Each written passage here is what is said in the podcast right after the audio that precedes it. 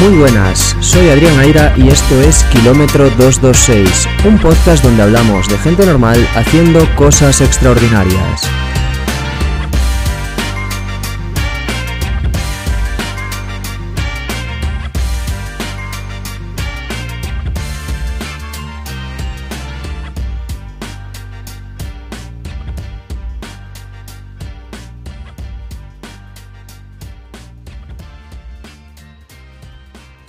Exacto, o sea, a ver, al final, cuando Kipchoge, por ejemplo, mm, tiene como moto, eh, como lema, el de No Human is Limited, claro, no, va tanto en el sentido de decir que, o sea, es aquello de, ah, si quieres puedes, ¿no? Y, Sino que realmente, o sea, lo que tienes que hacer es, exacto, quitarte todas esas etiquetas, todos esos factores limitantes que nos hemos autoimpuesto. Este próximo domingo, 4 de diciembre, tendrá lugar en Valencia la Maratón de Valencia. La Maratón de Valencia es seguramente a día de hoy eh, la prueba más importante de atletismo en España y una de las pruebas más importantes del mundo o una de las maratones más importantes del mundo.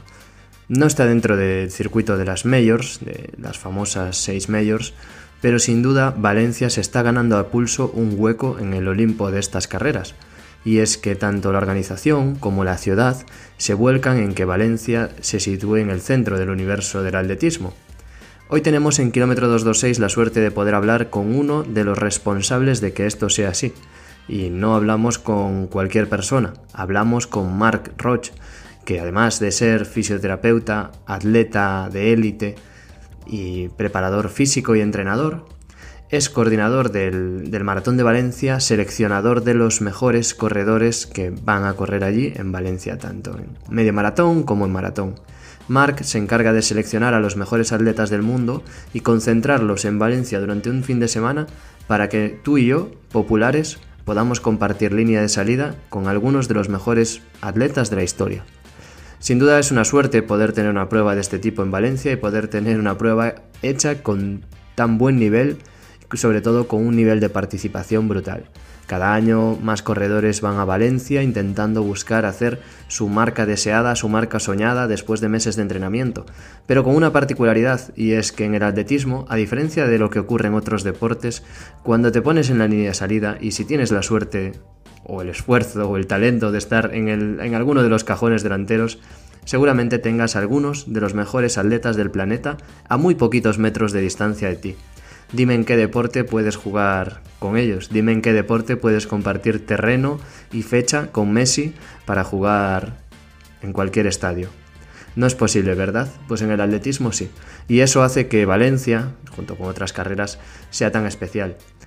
No quiero entretenerme mucho más, pero quería hacer esta presentación que tanto Mark como una carrera de este tipo merecen y sobre todo agradecer a Mark la disponibilidad y la facilidad y la voluntad desde el inicio, porque la gente me dice, pero ¿cómo conseguiste hablar con él? Pues simplemente hablé con él. Le mandé un mensaje directo por Instagram, empezamos a hablar por email, muy amablemente él me dijo, oye, háblame en noviembre que tendré más disponibilidad y cumplió su palabra. Marc, desde aquí, gracias, gracias por tu generosidad, por tu disponibilidad y por la charla que hemos tenido. Y a vosotros que estáis escuchando esto, y especialmente a mis amigos y amigas que van al Maratón de Valencia, disfrutad de esta charla, es un regalo, mi humilde regalo que os hago un poco antes de que os pongáis en línea de salida. Estoy seguro de que con el esfuerzo, el trabajo que habéis dedicado en estas semanas, en estos meses, vais a disfrutar de una carrera espectacular. Así que sin más, os dejo con Mark Roch.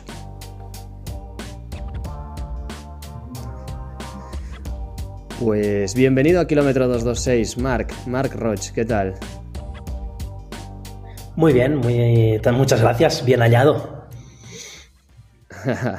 pues encantado de tenerte por aquí, Mark. No te voy a negar que estoy bastante nervioso. Esta entrevista es un punto de inflexión para mí, la verdad.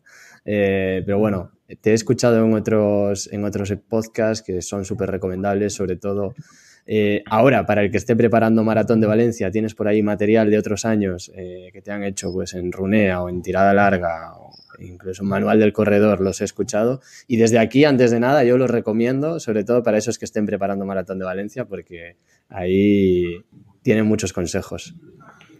Gracias. y bueno, eh, para, que no para el que no conozca a Marc, Mark está ahora mismo desde Kenia, ¿verdad? Hablando conmigo. Correcto, sí, sí, desde el Doret. Bueno, cuéntanos, ¿quién es Mark Roche? Mm, bueno, Mark Roche es un trotamundos del atletismo, aunque ahora ya llevo muchos años afincado en, Kenia, eh, concretamente seis, es decir, ahora ya no me muevo tanto.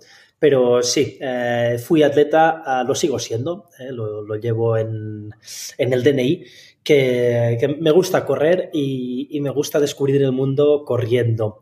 En mis años más mozos estuve en la Blume de Madrid, ahí por, por, digamos, por amistades, incluso toqué algo de, de duatlón, de triatlón, no demasiado porque lo de nadar se me da bastante mal, pero, pero sí, me, gustó.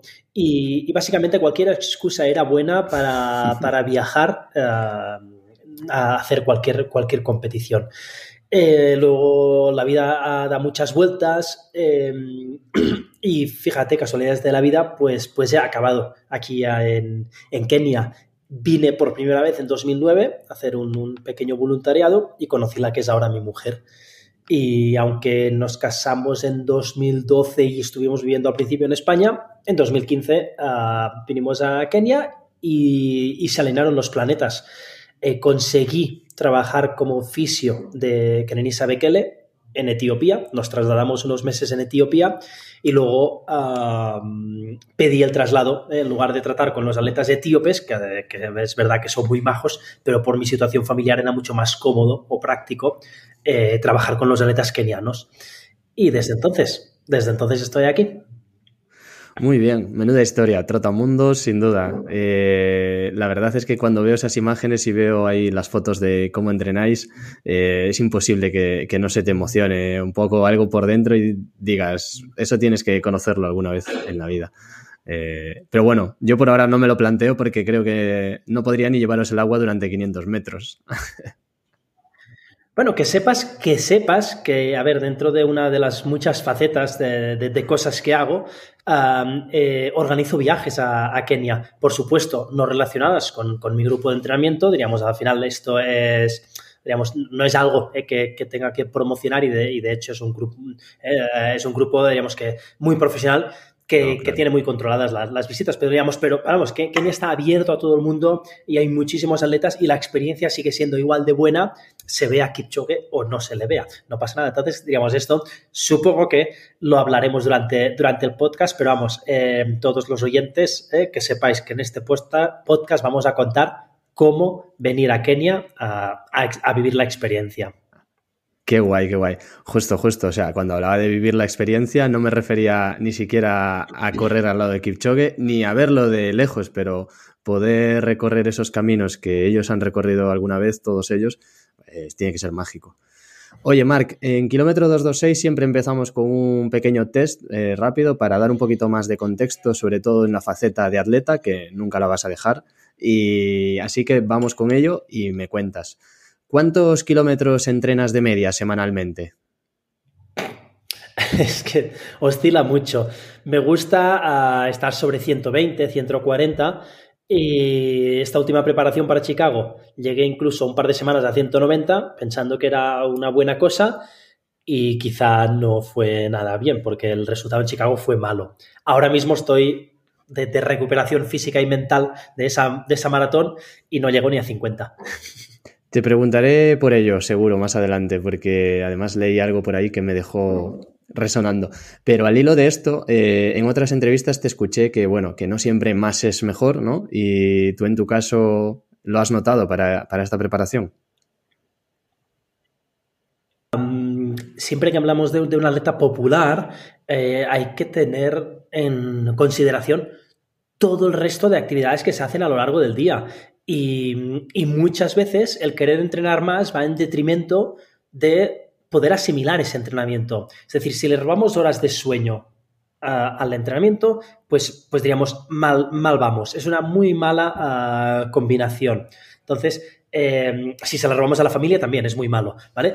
pero bueno, puede haber, puede haber negociaciones ah, mm, Entonces hay, hay, que buscar ese equilibrio. Claro, yo yo estoy en una situación privilegiada, o sea, vivo en Kenia, el trabajo que tengo eh, implica en parte, eh, pues, pues estar corriendo o estar muy relacionado con el correr. Entonces, bueno, pensé que mi cuerpo podía asumir esas semanas de 190 kilómetros.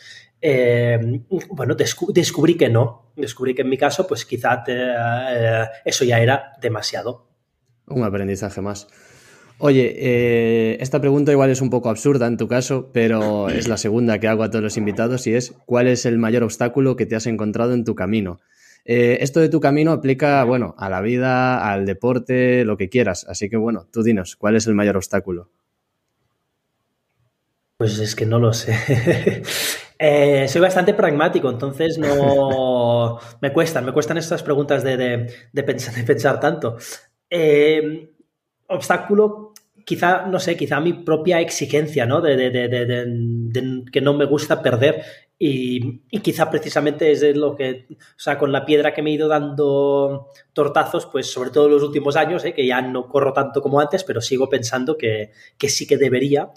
Y, esto es que puedes hacerlo. Exacto, entonces digamos, quizá, y quizá, quizá es ahora ¿eh? cuando me estoy dando cuenta de decir, oye, pues, pues mira, que hay que empezar a, a planteárselo de una manera ligeramente diferente y no pasa nada. Ya, muy bueno eso. ¿Y tu mayor éxito, meta deportivo, ¿no? Lo que quieras? Podríamos decir que, o sea, que, yo ya voy de bajada. Eh, muchos claro, podríamos decir, o sea, algunos de tus logros, por ejemplo. Ah, claro, que haya Has sido séptimo de Europa sub-23 en 10.000. Correcto. Has sido cuarto de Europa sub-23 en duatlón. Cuarto del eh, mundo, cuarto del mundo, eso fue mundial. vale, perdona. Pero no sé si a lo mejor pues hay otra carrera más eh, especial o algún evento más especial que te haga más ilusión ahora cuando lo recuerdas. Pues sí, realmente eh, estoy muy orgulloso de cuando hice de liebre a Florence Kiplagat en el medio maratón de Barcelona eh, y batió el récord del mundo de, medio maratón. además en dos años consecutivos y los dos años estuve yo ahí haciéndole de, liebre. Pues realmente es eso, ¿no? O sea, es, ahora, ahora trabajando con el maratón de Valencia y el medio maratón, pues estoy tocando récords del mundo, pero de, otra manera, eh, bueno, me está gustando, ¿no? Eso, pero claro, es, es, lo más cerca que realmente yo puedo estar de, conseguir un récord del mundo, pues ser libre de alguien que lo haga.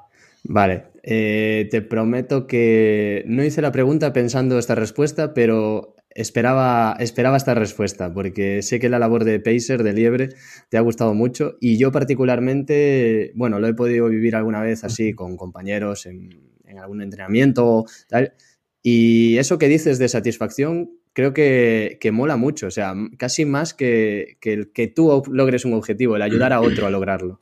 Es muy guay. Sí, sí, sí. O sea, llena muchísimo, ¿eh? Y, sé, por experiencia. ¿Sabes? las libres, diríamos, más profesionales, pues por supuesto, incluso llega a ser un trabajo, o sea, se cobra por ellos, eh, pero hay que hacer el trabajo bien. Pero luego también nos diríamos todas estas maratones, ¿eh? Que, tienen liebres, ¿eh? Pues de tres horas, tres horas y media, cuatro horas y cosas así, pues, pues son trabajos que realmente van, buscados. O sea, cuando, cuando el atleta, digamos, a alguien le gusta eh, y, lo prueba, es que ya, o sea, ya al año siguiente seguro que repite. ¿eh? Por supuesto, a ver, correr con la bandera molesta y tal y cual, pero es una experiencia ah, que la mayoría de las personas que hacen de liebre repiten.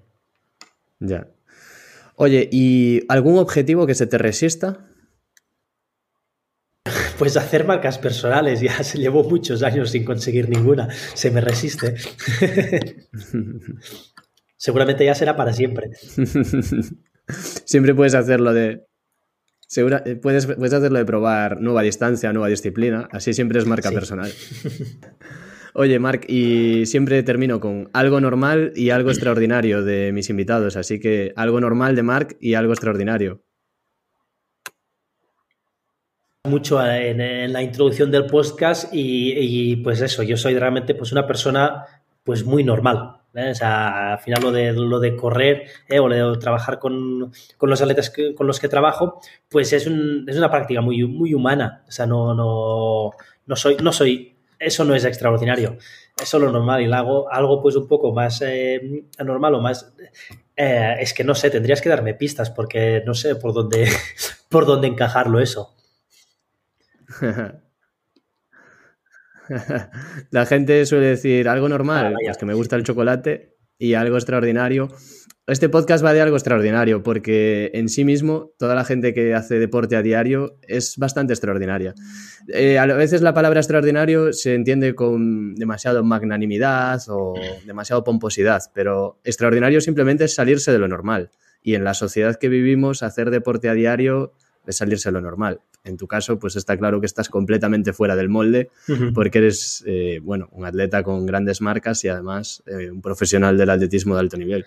Bueno, pues mira, a ver, extraordinario, pues, pues claro, es que realmente no sé, a ver, eso, eh, me gusta tanto correr que a veces he hecho locuras como cuando ah, hace muchos años hice un interrail, eh, que la mayoría de los jóvenes se van eh, de borrachera en borrachera haciendo el interrail, yo lo que hacía era, me iba de, carrera en, carrera. fue posiblemente uno de los, mis viajes más divertidos de, mi vida. Durante 30 días tuvo mucha mucho trabajo logístico previo, ¿eh? porque, porque, claro, tienes billete de tren de 30 días, ya. pero claro, en 30 días, pues normalmente hay cuatro fines de semana y las, la mayoría de carreras son en fines de semana. Entonces, claro. Tienes que buscar dorsal. Sí, bueno, eso no es, al final, eso es una ventaja de poder correr rápido, ¿no? Que normalmente lo de conseguir dorsal no es, no es, no es difícil. No, lo que me costaba era encontrar carreras entre semana, diríamos, porque al final dices, vale, si me voy de Interrail, pero solo hago cuatro semanas o algún fin de semana enlazo un sábado y un domingo, pero no lo habitual. Entonces conseguí meter nueve carreras, o sea, digamos, eh, lo primero fue buscar en cualquier sitio de Europa carreras entre semana, porque eh, a fin de semana siempre había algunas. Y, cuando las encontraba, entonces era ver si me daba tiempo a llegar en tren a esas ciudades o esos porque a veces eran pueblos. O sea, mi, planteamiento era decir, a ver, si aquí cualquier, cualquier pueblo en verano eh, tiene, tiene su, su, carrera del pueblo, porque es fiesta mayor y tal, entonces da igual en qué día de la semana que caiga, pues claro, buscar eso. Pero claro, buscar eso es, que es una búsqueda titánica de cómo, cómo se busca eso realmente en o sea, porque había muchos pueblos, o sea, muchas carreras sin página web ni, ni nada. Entonces era, eh, fue, fue, titánico, pero bueno, salió bien. En 30 días hice nueve carreras, gané algunas, en otras hice podium, en otras eh, llegué al porras porque, porque eran, eran bastante buenas, pero luego, como compensación, por ejemplo, me invitaban al hotel porque decían, hombre, pues con lo bueno que eres, si vienes hasta aquí, te pongo hotel. Y yo, claro, que normalmente estaba durmiendo en albergues o en trenes nocturnos, claro, de repente si me daban dos noches de hotel, eso me, vamos, me, me daba energías para seguir viajando. Eso fue extraordinario. qué bueno, qué bueno. Pues sí, sin duda que sí. Eh, planazo. Eh, oye, Marc, y te quería preguntar, ¿cómo es eh, vivir en, en el Doret, en Kenia, entrenar ahí? Y sobre todo, bueno, esta pregunta ya te la han hecho, pero me preocupa la parte de de la vida fuera de los entrenamientos, ¿no? Eh, ¿qué, diferencias hay con una cultura más occidental? Eh, sobre todo, ¿puede haber menos distracciones o cómo, cómo se vive ahí? Sí, correcto. A ver, em, el Dorete está cambiando muchísimo. ¿eh? desde mi primera visita hace ya más de 10 años hasta, hasta ahora, ah, es una ciudad completamente diferente. O sea, el Doret no deja de ser, primero de todo, una ciudad. Es la quinta ciudad más grande de, de Kenia. Eh, por supuesto, años luz de lo que es Nairobi y de lo que es Mombasa, que son las ciudades principales, pero luego, eh, claro, cuando veis eh, o vemos documentales de, los atletas o así, pues realmente nos, imaginamos que, es todo, que es todo campo, o sea, estas pistas, o sea, caminos de tierra roja, y eso es verdad, pero en las afueras, o sea, lo que es el centro-centro, es una, es una ciudad. Y una ciudad, al final, una ciudad africana. O sea, con todo el caos eh, que, eso, supone, por suerte, como no es muy grande, pues es un caos controlado. Eh, entonces, digamos, en el centro de la ciudad, o sea, ahí no, se corre, eh, pero, pero luego a, poco que te alejes, 10 kilómetros, 15, 20 kilómetros o así, empiezan a ver esos pueblecitos, esas acumulaciones de, casas, donde ahí sí que se entrena de, maravilla. Es, es, un sitio ideal para, la carrera a pie porque eh, estamos a 2.000 metros de altitud, algunos pueblos cercanos incluso a 2.400, 2.700, pero digamos siendo altiplanicie. ¿eh? O sea, aquí, por ejemplo, cuando uno se va a Fonrumeo o a Sierra Nevada o al Teide, ¿no? Hacer, hacer concentraciones de altitud. El problema es que muchas Solo veces. Solo puedes subir cuestas. Correcto, ¿eh? ahí o, subes o bajas. Y en cambio, en, en, Kenia la ventaja es que puedes hacer tiradas de 40 kilómetros, pues sumando 400 metros de, desnivel total, ¿eh? a veces incluso menos si, si, sabes escoger bien el, camino. Entonces, digamos, es eso, ¿eh? y luego pues que estamos en el Ecuador, el clima siempre es, eh, es agradable. por el tema vegetación, o sea, aquí las verduras, las frutas, o sea, todo crece en abundancia, no, no, no, hay, no hay sequía, hay época seca, pero digamos, no, no, todas estas malas noticias a veces que, se pueden ver en las noticias mm. no, afectan realmente a las tierras altas. Entonces es un estilo de vida sencillo, ¿eh? se está modernizando mucho, pero a la vez queda todavía el pozo ¿eh? de, un estilo de vida muy sencillo, donde, donde la gente pues, pues va mucho ¿eh? con, lo que tienen, pero también empieza a haber una, clase media o una clase incluso muy pudiente que, sorprende. Vamos, se, se está cerrando. Hay menos distracciones que, las que podría haber en Europa, pero las hay, al final, o sea, oye, a ver las haylas, ¿eh? que tú esto lo sabes bien, y, si uno pues lo... O sea, si, quiere, si uno quiere distraerse, se distrae, y si uno quiere estar concentrado, pues se concentra. Sí, sí, no, desde aquí siempre tenemos la mirada un poco hasta condescendiente, y lo digo con crítica, ¿no?, hacia nosotros, de creer que incluso, bueno, hay un un tópico, ¿no? Que África no es un país y que no toda África es igual, ni todas las zonas son, son iguales. O sea, hay urbes y mega urbes incluso, que algunas ni siquiera en España tenemos urbes de ese tamaño. O sea que está claro que lo mejor es, es ir y conocerlo. Te quería preguntar sobre las particularidades en concreto del Valle del Rif, que hay mucha investigación, se ha hablado mucho de la fisiología, de la gente en el Valle del Rif, que reúne unas cualidades específicas, ¿no? No me quiero meter demasiado técnico porque además yo tampoco podría hacerlo, pero ¿crees que en concreto en el Valle del Rif eh, influye solamente una ventaja fisiológica o física o crees que hay algo cultural que afecte a esa, dominancia en el atletismo? Ah, sin, duda también la hay cultural. O sea, em, al final el, digamos, la cantidad de talento es tanto Mm, que, es fácil que, exista contagio, ¿no? Digamos, contagio de talento o contagio de fe en el, en el, talento o en el trabajo eh, necesario para, sacarlo adelante. Es decir, por supuesto, tienen unas cualidades innatas eh, buenas, ideales para, la carrera a pie, pero eso no es suficiente. Eh, y de hecho esto lo, ven, lo ven o sea, se puede ver con, con algunos atletas europeos que, han decidido afincarse aquí y luego al final acaban compitiendo casi de tú a tú con, la mayoría de los atletas kenianos. Quizá no con todos, pero digamos, pero, pero, es que también, digamos, la, la, pirámide o la curva de, del alto nivel aquí en Kenia también baja muy rápidamente. Es decir, Kichoge hay uno ¿eh? y fíjate lo que cuesta realmente al resto acercársele. Y luego ya cuando estamos empezando a hablar ¿eh? de atletas de 2-3, pues no hay muchos y cuando nos ponemos en 2-4, pues ya empezamos a tener gente uh, europea, eh, o el, Brasil, el brasileño Don Nascimento también en 2-4 mm. y en 2-5 ya, o sea, eh, eh, empieza a ver, o sea, tenemos menos densidad, pero posiblemente por eso, porque culturalmente, pues claro, uno es de aquí y el otro es de allí. Claro, si tuviéramos una comunidad más o menos con un talento similar, pero sobre todo con ese contagio eh, de, querer, de, creerse que valen para el atletismo, pues, pues estaríamos dando, dándole caña igual. Me flipa esto porque mm, yo, o sea, creo bastante en esa tesis, ¿no? De que al final el contexto determina mucho el éxito en, todas las facetas de la vida. Si estás en un entorno más competitivo, sea lo que sea que te dediques, seguramente ese entorno te haga a ti ser mejor, aunque no reúnas las cualidades de base para ser el mejor. Pero serías mejor que si estuvieses en otro entorno, eso sin duda.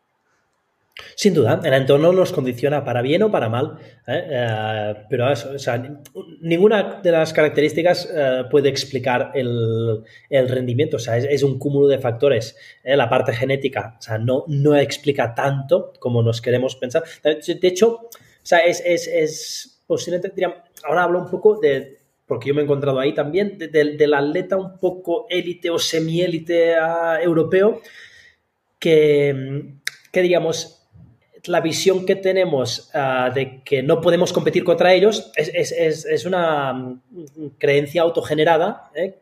porque, no es cierto, pero claro, nos sentimos cómodos generando esa creencia, porque entonces ya no tenemos que competir contra ellos, ya con ser el primer blanco en meta ya nos conformamos.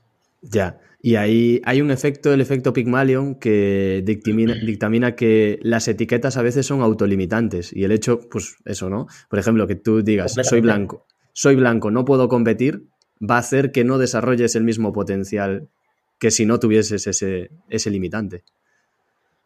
Exacto, o sea, a ver, al final, cuando Kipchoge, por ejemplo, mm, tiene como moto, eh, como lema, el de No Human is Limited, ah, claro, no, va tanto en el sentido de decir que, o sea, es aquello de, ah, si quieres puedes, ¿no? Y, Sino que realmente, o sea, em, lo que tienes que hacer es, exacto, quitarte todas esas etiquetas, todos esos factores limitantes que nos hemos autoimpuesto, olvidarlos. O sea, y, dejar que realmente sea el cuerpo, sean las piernas, sea, sea el cronómetro eh, el, que, el que dictamine sentencia, pero no nosotros antes de, antes de, competir. Y por eso, si te fijas, él casi nunca, ah, en las entrevistas que le hacen, incluso en las ruedas de prensa antes de una carrera, no dice qué tiempo va a hacer. O sea, porque considera que, o sea, da, igual lo que diga, ya, digamos, estaríamos ahí poniendo una, eso, estaríamos anclando ¿eh? su resultado en función de lo, que, lo que hubiera dicho. Si te acuerdas, por ejemplo, en el maratón de Tokio de este año, fue, fue divertidísimo, que ah, normalmente a la rueda de prensa les hacen eh, escribir en un cartel de esos Seiko, Seiko es el reloj eh, patrocinador de ahí, entonces pues como si tienen que dibujar el tiempo, eh, o sea, ahí hay seis, caracteres, ¿no? O sea, dos para la hora, dos para los minutos y dos para, para los segundos. Y Eh, pues 0, 2 y lo que fuera y tal y cual, eh, puso strong, eh, o sea, fuerte. O sea, le dijeron, ¿qué, marca vas a hacer mañana? Y, se quedó con todo el mundo enseñando el cartel diciendo, pues, a tope. Y ya está.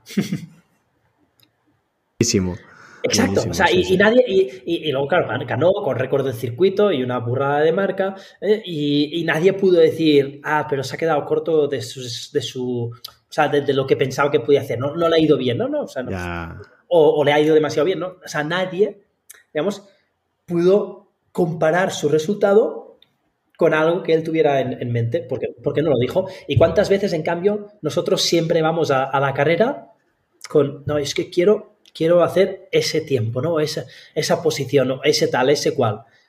Eh, ¿Cuánta hmm. presión nos metemos? Sí, Sí, sí, sí, sin duda. También está muy guay el hecho de que no se pronuncie ¿no? Eh, sobre esas marcas, también te genera una ilusión, porque por ejemplo, ahora que fue Berlín, que destrozó todos los récords, todos estábamos pegados al televisor ante la duda de, ¿lo va a hacer? ¿Va a bajar de dos horas? Y durante 10, 15 kilómetros había ritmo y había números y la calculadora daba. Y eso hace que estés pegado a la televisión porque dices, este tío está completamente loco, porque el día anterior no dijo que fuese a hacer 2 horas 01. Tampoco dijo que fuese a hacer 1.59.59. 59. Entonces, todo es posible. O sea. Sí, sí. Exacto. Pues sin duda, o sea, yo creo que es una bendición poder contar con atletas de, estas características porque eso, te pegan al televisor. Además, en un deporte que sabemos que no siempre es el más televisivo, eh, no siempre es el, más entretenido de ver. Saber que te mantenga ahí la incertidumbre hasta el final es, genial.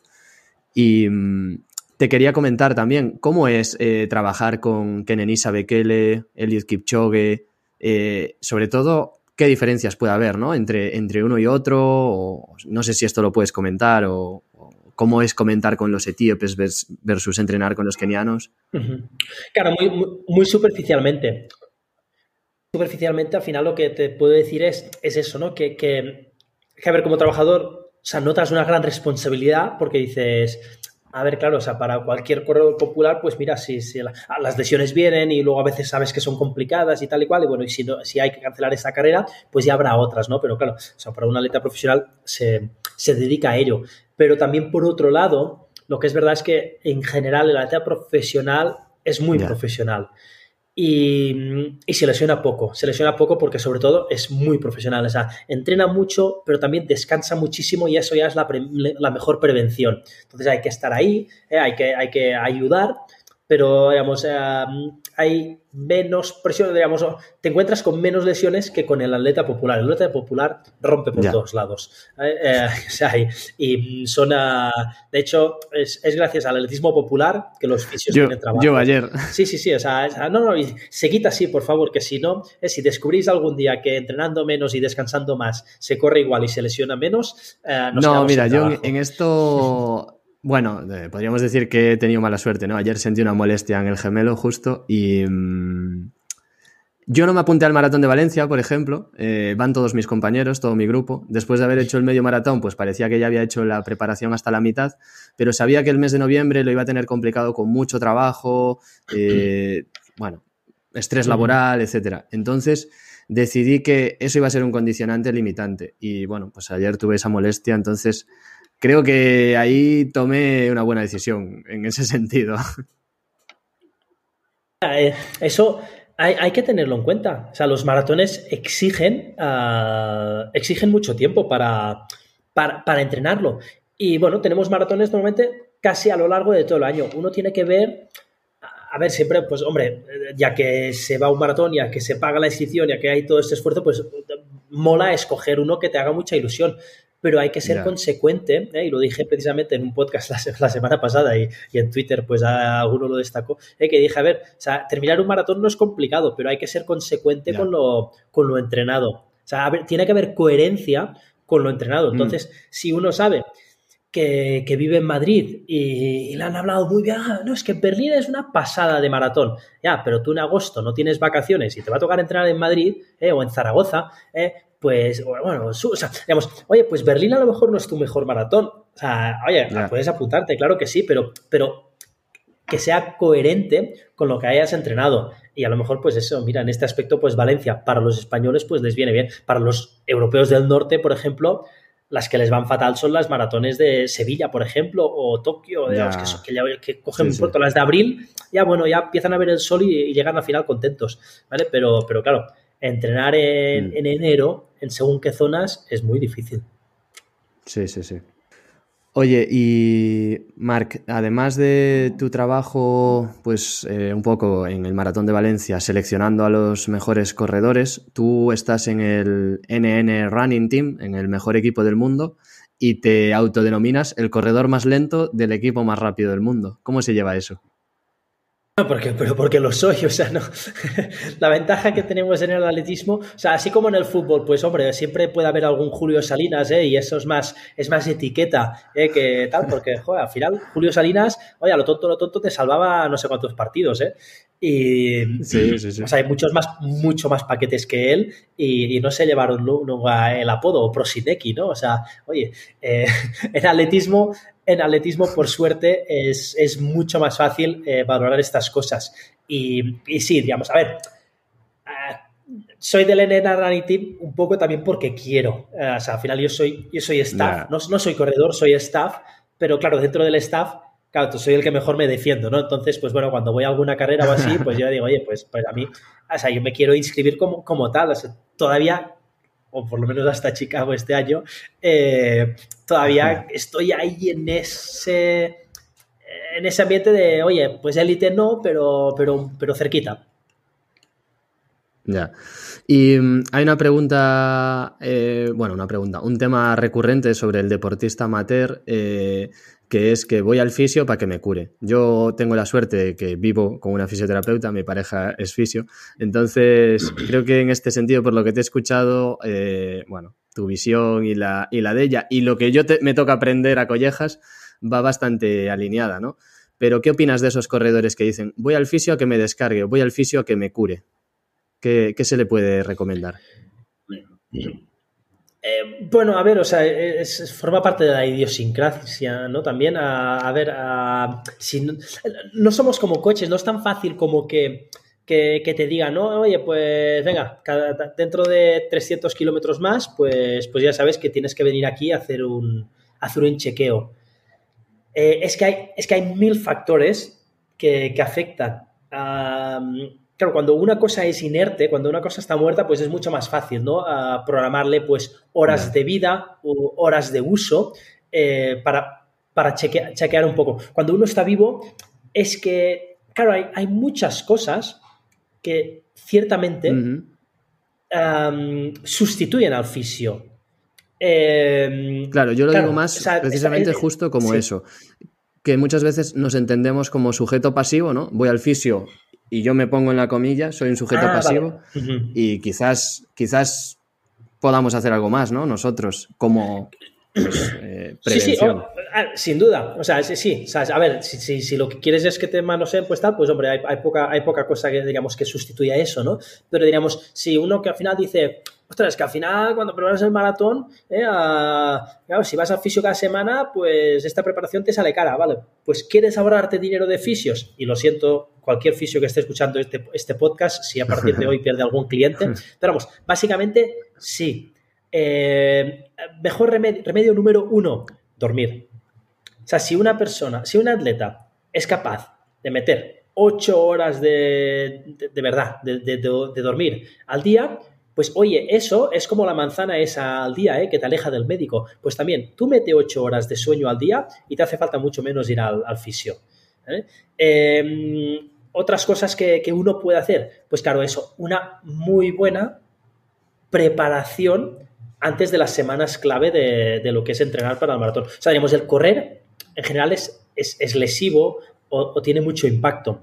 Entonces, claro, ¿qué podemos hacer? Pues, pues reducir eso oye, que, yo tengo, mi programa de entrenamiento tiene 12 semanas o 16 semanas de, bloque típico eh, pre-maratón, ¿vale? Pues, pues oye, pues antes de eso, el mes previo, pues encárgate muy bien de fortalecer todo, todas las estructuras que van a estar mucho más demandadas, ¿vale? Pues eso, mucha caña a los eh, tendones de Aquiles, mucha caña eh, un poco al a ir preparando toda todo ese impacto, algo de fuerza, fuerza específica, sobre todo cuádriceps, isquios, glúteos, sin pasarte, o sea, a ver, no te vayas a lesionar eh, previniendo las lesiones, pero diríamos, claro, ahí, eh, ahí, haces eso, duermes más y haces una buena base previa, oye, pues si quieres, a, pelo, ¿vale? Y, te, das, te vas a dar el 80% lo tienes hecho. Sí, sí, te das eso, te das el masaje de descarga realmente cuando digas, no, no, es que hoy me lo merezco, o sea, hoy me doy un capricho. Yo iba más por esa frase que has dicho ahí en el medio de si voy a que me soben, ¿no? A que me masajeen, mm. pues entonces ya. Y muchas veces es, lo que busca el deportista amateur, ¿no? Que, casi si no le sobas, si no le masajeas, piensa que, no le estás ayudando. Sí, sí, sí, exacto. O sea, normalmente, bueno, claro, cuando dices tú, o sea, estoy seguro que a ti cuando terminas eh, tu sesión de fisio, pues te mandan deberes, ¿no? Y al final eh, yo lo sé, como fisio. A, ver, con los atletas profesionales es un pelín más fácil, pero con el amateur, a ver, tú le mandas deberes y lo típico, ¿no? Pues oye, he visto que, eso, ¿no? Pues que el SOAS a lo mejor pues tiene... Mm, no te permite hacer una buena zancada, ¿vale? Pues te voy a dar aquí unos ciertos ejercicios, ¿no? Pues vamos a hacer, vamos a incluir unos launch, unos, unas zancadas largas eh, o incluso unos sprints. O sea, es que puede ser algo que realmente estás camuflando el tratamiento dentro del entrenamiento. O sea, si al final a alguien le propones, oye, la próxima vez que salgas a correr 50 minutos, pues cada 5 o 6 minutos te pegas 40 segundos eh, como si se te escapara el autobús, ¿vale?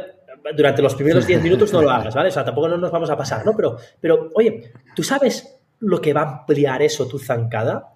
Eh, es, brutal. 50 minutos de trote continuo es, que, eh, bueno, es que depende de qué ritmo vayas, pues realmente, o sea, no vas a mover más de, 80 grados las caderas, ¿no? Vas a ir ahí, tal, eh, muy poco. Entonces, en cambio, oye, ¿cuándo fue la última vez que sprintaste? Y sprintar es, es una de las mejores maneras de mejorar el rendimiento y, desde mi punto de vista, prevenir lesiones también. Ya, buenísimo, Marc. Oye, ya metidos en tu faceta más atlética, que estás ahí en el borde en el que te quieres enganchar a la élite, pero dices que igual eh, ya no estás para, para ello, te quería preguntar por el maratón de Chicago. Llevabas un objetivo muy ambicioso, como decías, preparándolo con 190 kilómetros semanales y querías acercarte a 2 horas 20. No fue así. Eh, ¿Puedes contarnos un poco qué pasó? Eh, Sí, correcto.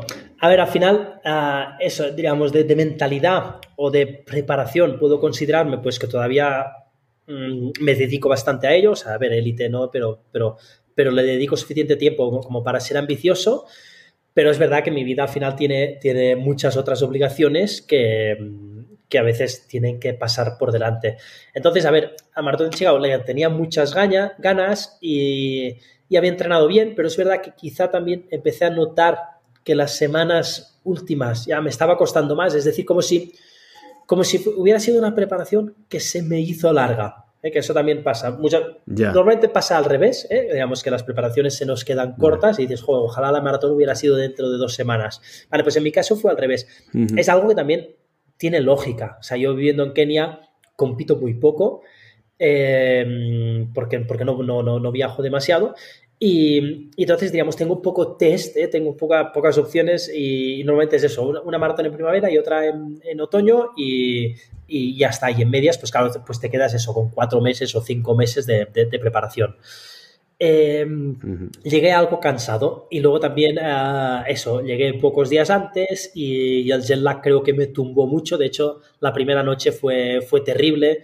Eh, salí a las 5 de la mañana a hacer el trote matutino de Chicago eh, porque, bueno, porque estaba harto, harto de dar vueltas en la cama. O sea, llevaba de hecho horas despierto. O sea, que esa noche no, no, dormí, no dormí demasiado. Pero bueno, mira, son, son gajes del oficio. Y luego en carrera sí que quizá eso, ¿no? O sea, noté, noté una fatiga exagerada en los cuádriceps. ¿Eh? Y luego, pues bueno, le vas dando vueltas, ¿no? Que sí, a ver, que si, si el ritmo no fue el adecuado, que si las zapatillas quizá, pues, pues vete a saber tú. O también puede pasar en Estados Unidos, y en Chicago en particular, pero la mayoría de carreras en Estados Unidos, o sea, los asfaltos de, la mayoría de ciudades de Estados Unidos realmente no son asfalto, es cemento. Al final, son, es rizar el rizo, pero, pero es verdad que, claro, cuando uno busca, pues, pues perfeccionar. o sea, no perdí 20 minutos de mi objetivo eh, porque, porque las calles fueran de cemento en lugar de asfalto. pero sí que es verdad que, que quizá ese impacto, pues, era mucho más duro, era mucho más duro del que estoy yo acostumbrado. Que aquí en Kenia sí que entramos en, en, asfalto de vez en cuando, pero también entramos mucho en camino.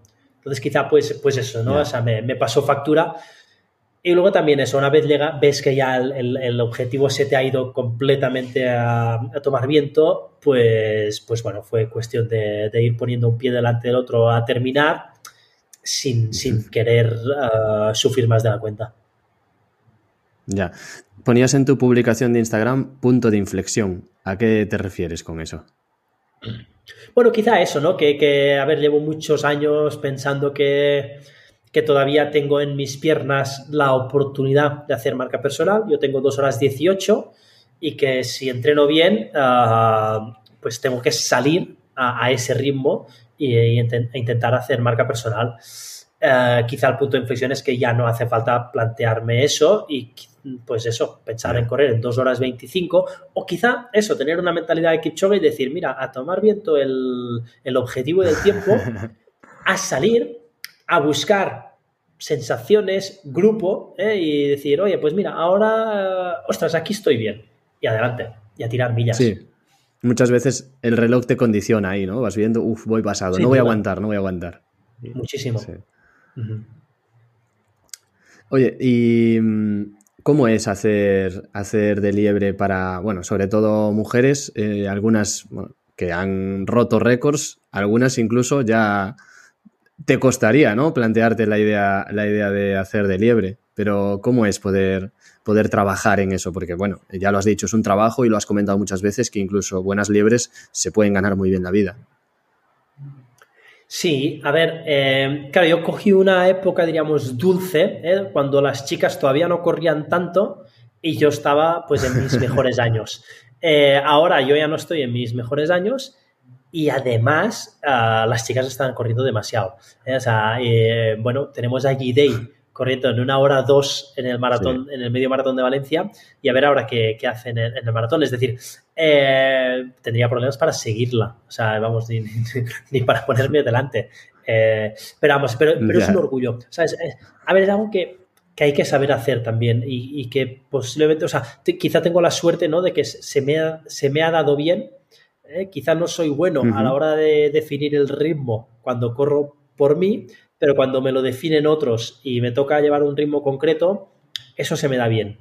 O sea, sé, sé, llevar ritmos concretos durante tiempo. Mm, si, si, es muy exigente, pues no llegaré a meta, pero el tiempo que yo esté ahí marcando el ritmo, sé que lo voy a marcar bien. Ya. Y tocaste también el, duatlón. ¿Por qué, ¿Por qué no seguiste ahí? De hecho, bueno, creo que sigues haciendo algo de bici, ¿no? También tuvo su momento de... O sea, tuvo su explicación. Y es que, no sé si todavía pasa, pero por lo menos en mi época, la categoría sub-23 de triatlón y duatlón te alarga, o sea, te, te, alcanzaba con un año más que la categoría promesa, el equivalente sub-23, de atletismo. Es decir, cuando yo era mi primer año de senior, mi primer año de senior en atletismo, ah. que, bueno, que te comes los mocos, porque claro, de repente te vas a, a correr a sitios que, o sea, la gente tiene 27 o 28 minutos en, en 10.000 y pues tú estás bajando de 30 bueno, bien, pero, pero claro, es, lo que haces. Entonces te sacan dos minutos en, las carreras. Eh, entonces, claro, de repente pues, se me abrió esa oportunidad, ¿no? De decir, ostras, eh, sigo siendo un año más sub-23 en, en duatlón y, y, aunque empezaba a ver a cierto nivel, ¿no? Diríamos, cierta, o sea, ahora, como los dualetas de ahora, vamos, ahora el nivel se, ha disparado, yo creo, últimamente, ¿no? Pero, pero eso, era, esa transición, ¿no? De que algunos atletas lo estaban intentando y, bueno, si se puede ir a rueda, pues, pues se trata de, de hacer un buen primer parcial, luego en la bici intentar no quedarte y, y, ya está. Entonces, bueno, hice muy pocos dualones, ¿eh? O sea, hice, hice el de Fuenlabrada, hice el Campeonato de España y, el Mundial. O sea, así, fue, mi, fue mi preparación. Sí, sí, sí. sí, sí, sí, pero también, tuvimos la suerte de que el Mundial ese corríamos sub-23 junto con los absolutos. Con lo cual, diríamos, claro, eh, todo eso que teníamos ganado, pues claro, los ah. sub-23, digamos, no, no, te pedían hacer nada. O sea, mi objetivo solo era, pues claro, estar en el grupo de cabeza, en el, en el correr, ¿eh? hice una mala transición y entonces perdí el tal, pero me, metí en el siguiente grupo y bueno, entre, bueno, como había pelotón un poco así tal, pues, pues me mantuve y, creo que me bajé, creo que me bajé tercero, tercero, pero luego perdí una posición porque realmente, claro, no había entrenado nada eso de correr después de bajarte de una bici un poco, un poco cañera, que para el resto no fue cañera, pero claro, para mí sí. Entonces, cuando me bajé esos cinco kilómetros, eh, se me Me lo puedo imaginar a mi nivel, pero me lo puedo imaginar. y ahora haces algo de gravel, ¿no? Que te vi por ahí algunas fotos.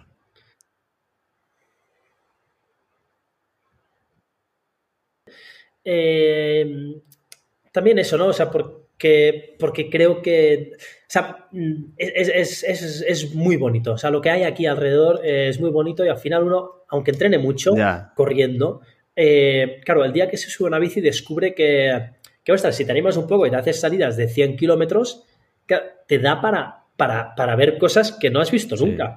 y aquí eso, o sea, lo utilizo un poco, pues, pues eso, para, para conocer más el terreno. Llevo seis años aquí viviendo, pero, pero todavía hay muchas cosas que, que no conozco. Entonces, pues me sirve para, descubrir el terreno, para, para, ir al trabajo también. O sea, muchas veces, de hecho, eh, estoy a 15 kilómetros de, de, Captagat, del centro de entrenamiento, pues en lugar de ir en coche, pues, pues voy en bici. Y, así, pues, pues mira, eh, que la gasolina está muy cara.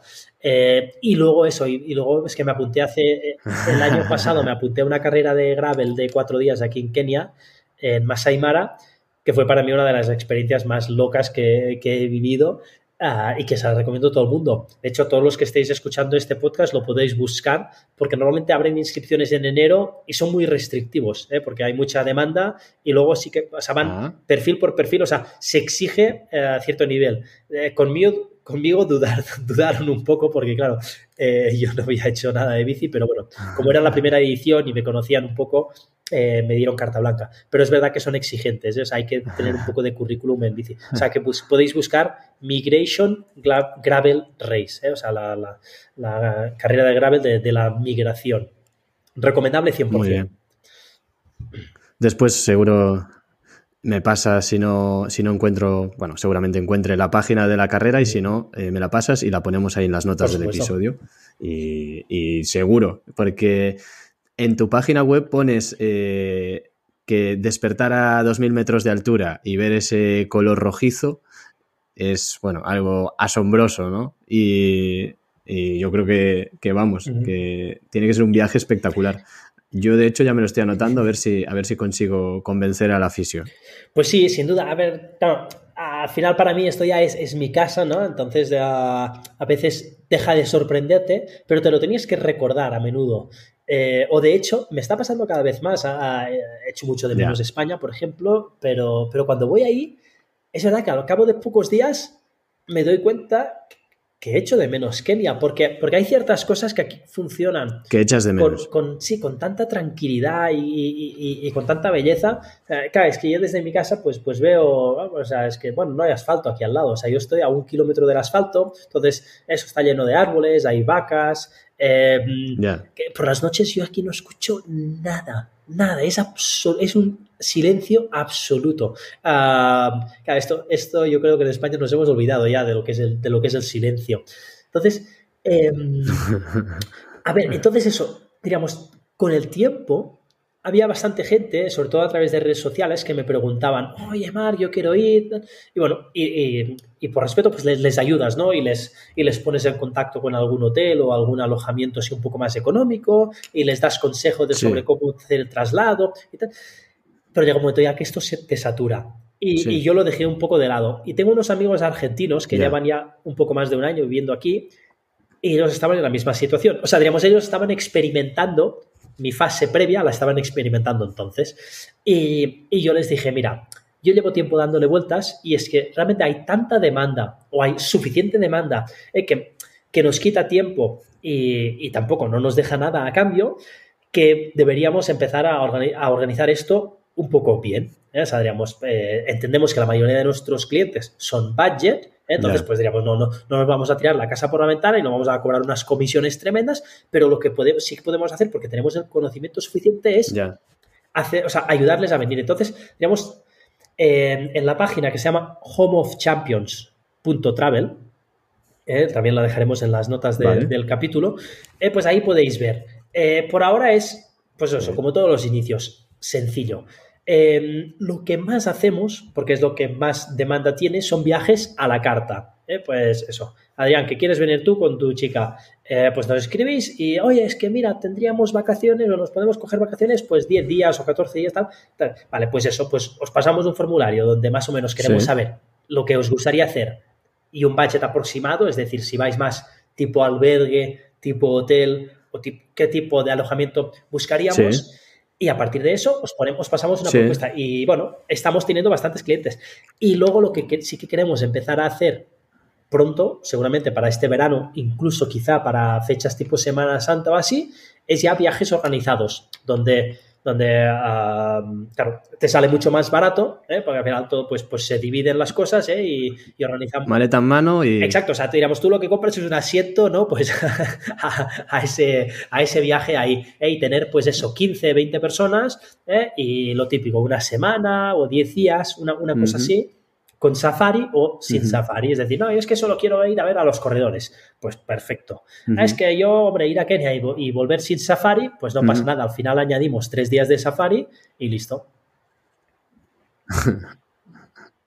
Oye, y una pregunta, y esta es 100% egoísta e individual, porque a mí sí que me preocupa eh, cuando viajamos a África desde, desde Europa, eh, no hacerlo, o sea, hacerlo de una forma respetuosa, ¿sabes? Y el tema del safari, por ejemplo, a mí pues me encantan los animales, pero tampoco me gusta pensar que hago un turismo que tenga un impacto negativo. ¿Cómo, cómo es esto? ¿Realmente tiene un impacto positivo en, la sociedad? ¿Que vayamos, que viajemos?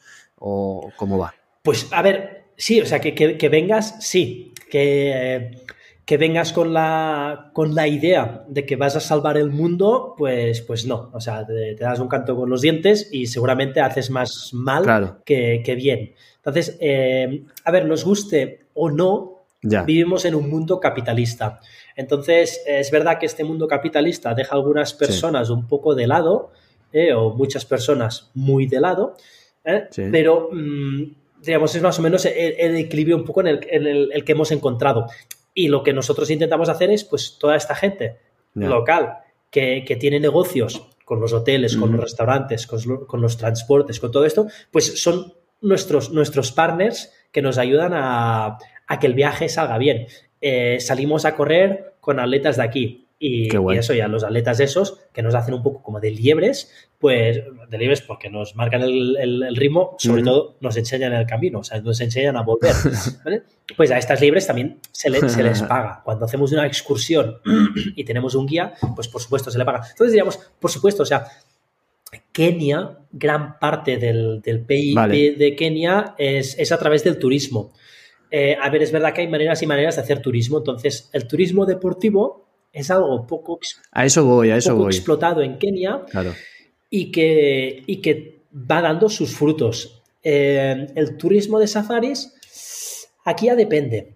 Mm, hay muchas maneras de verlo y entiendo lo que dices tú. Eh, por desgracia, o sea, el turismo de safaris, digamos, como está, mm, está muy bien pagado, eh, ostras, lo que es para las arcas del país, pues, pues realmente da mucho dinero. Y, y no sabes, ¿no? Si, ostras, eh, si esos parques nacionales estarían tan bien conservados o, si tendrían tanto personal, personal incluso del ejército o así, si no tuvieran las tarifas que tienen. Claro. Entonces, si no fuese. Exacto, a ver, pero es, pero es un tema, entiendo tu pregunta. Sí, las cosas nunca son blancas o negras. Las cosas nunca son blancas o negras, eso está claro. Eso está claro. Oye, Marc, pues yo no te quiero molestar más. Te había prometido 50 minutos de charla, llevamos a la 52. Ha sido un auténtico placer. Solo te voy a pedir eh, un regalo, un regalo para, ahora mis amigos que están preparando Maratón de Valencia. Tú formas parte de la organización, eres seleccionador del Maratón de Valencia y coordinas con, con la organización de la carrera muchos de los aspectos de la carrera. Así que el regalo es para estos amigos míos que van ahora al maratón el 4 de diciembre. ¿Qué, consejo les das? como, como, lo de ah, decir que mm, el consejo de que tiene que haber coherencia con lo entrenado, ya lo he dicho, eh, entonces tengo, que, tengo que buscarme otro. Eh, básicamente es Claro, te diría, suena tópico, ¿no? Pero lo de disfrutar. Eh, a ver, si, si, uno eh, es de Valencia, pues que disfrute viendo cómo es la ciudad realmente sin coches, o sea, siendo tú el protagonista de la ciudad. Y si uno no es de Valencia, que, disfrute, digamos, de cómo esa ciudad, ah, o sea, es, se ha convertido en capital mundial del, del atletismo eh, gracias a, las carreras que, organizan, no solo al medio maratón y al maratón, o sea, que, se empapen de esa cultura y que en la medida de lo posible, que la mayoría de nosotros pues no tenemos mucho, mucho que decir, ¿no? En, ayuntamientos quizá o, en, o, en sectores públicos, pero decir, ostras, me gustaría que mi ciudad fuera como Valencia. O sea, diríamos que, consejo, pues a empaparse de lo que se respira en, en Valencia. ¿eh? No todos podemos desviar un río eh, y tener ahí el parque más chulo del mundo, pero, pero ojalá, pero son ideas, ¿no? Y, pues eso, empaparse de, esas, de, las ideas que han convertido en Valencia en la ciudad del running. Sin duda, yo estuve allí en octubre para la media maratón, que lo disfruté muchísimo. Cuando salí por los jardines del Turia y ese sábado estaban calentando atletas de élite, no, no, los vi de lejos, no sé quiénes eran, pero había etíopes, había kenianos, había atletas de, todos, los, de todos los países, de superélite, y dices tú, estoy corriendo donde ellos corren y mañana voy a ponerme en la línea de salida pegado a ellos, eh, vamos a salir todos a la misma hora, porque además yo iba en el cajón uno de los delanteros, entonces el pistoletazo era 8 y 25. Y, joder, que te cierren una ciudad, que compitas con los mejores del mundo, yo, Adrián, que hace dos años no estaba corriendo, ¿sabes? No hay muchos deportes puede pasar esto. Entonces, sí, sin duda, eh, una experiencia brutal. Oye, Marc, pues muchísimas gracias por tu tiempo, eh, gracias por venir a Kilómetro 226 y dejaremos eh, en las notas del episodio tu contacto, todos tus medios de contacto y todos tus proyectos y sobre todo Home of Champions, este proyecto de, de, turismo que nos has contado. Y nada, lo que tú quieras decir a partir de ahora es tu despedida. Un, pelín de, todo, eh, parece que podríamos también seguir hablando durante horas, eh, pero eso, eh, hay, que, hay que darlo por terminado. eso, a los, a los que no corran Valencia, porque por desgracia, pues bueno, esta maratón aunque siendo numerosa, pues solo puede atraer este año a 30.000 corredores, pues para todos los que no la corren, pues que la sigan por televisión, porque hemos preparado una edición de lujo que, bueno, que esperemos que, traiga tiempos impresionantes, pero luego también, sobre todo, mucha rivalidad entre, entre los corredores, es decir, que, que, no se sepa hasta el kilómetro 40 y eh, quién va a ganar. Brutal, ahí estaré el 4 de diciembre conectado a la tele. Gracias, Marc. Chao, chao.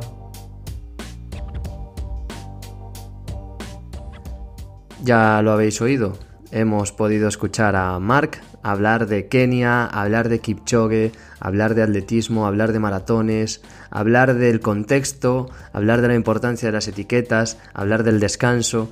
Hemos podido hablar muchísimo, hemos tocado un montón de temas y la verdad es que pues ha sido un auténtico placer tener la oportunidad de, poder charlar con Mark, de poder compartir estos momentos. Cuando lancé Kilómetro 226 yo siempre tuve expectativas altas, pero sin duda esto ha sido una noticia genial, poder charlar con, con Mark, poder charlar con una personalidad, con, una trayectoria en el atletismo como la que él tiene. Así que gracias a vosotros por hacerlo posible, por dar la energía y la fuerza para que yo siga animado a, buscar nuevas entrevistas, a buscar a nuevos entrevistados y sobre todo gracias a todos y cada uno de los entrevistados que han pasado por aquí, por las facilidades que me han dado y en especial a Marc. Em, sin más, espero que disfrutéis todos de la carrera de Valencia este fin de semana. Yo estaré siguiéndola por la televisión, estaré siguiendo a los atletas de élite, pero también estaré siguiendo a través de la aplicación del Maratón de Valencia a todos mis amigos, que no son pocos los que estarán por allí. No voy a decir los nombres porque me olvidaría de algunos, pero de verdad estoy deseando que crucéis la línea de meta y que se hayan cumplido todos vuestros objetivos, porque sin duda, el trabajo que habéis dedicado, el esfuerzo y la ilusión que habéis puesto en ello, bien lo merece. Así que, sin más, a disfrutar. Como siempre, que sepáis que si os ha gustado esta entrevista, podéis recomendarla, compartirla a través de un WhatsApp, de un mensaje directo o simplemente dejar unas estrellas en Spotify, en eBooks, en Apple Podcasts. Cualquier comentario es bienvenido y ayudaréis a que este kilómetro, a que este mensaje llegue a más gente. Muchas gracias y nos vemos. Chao, chao.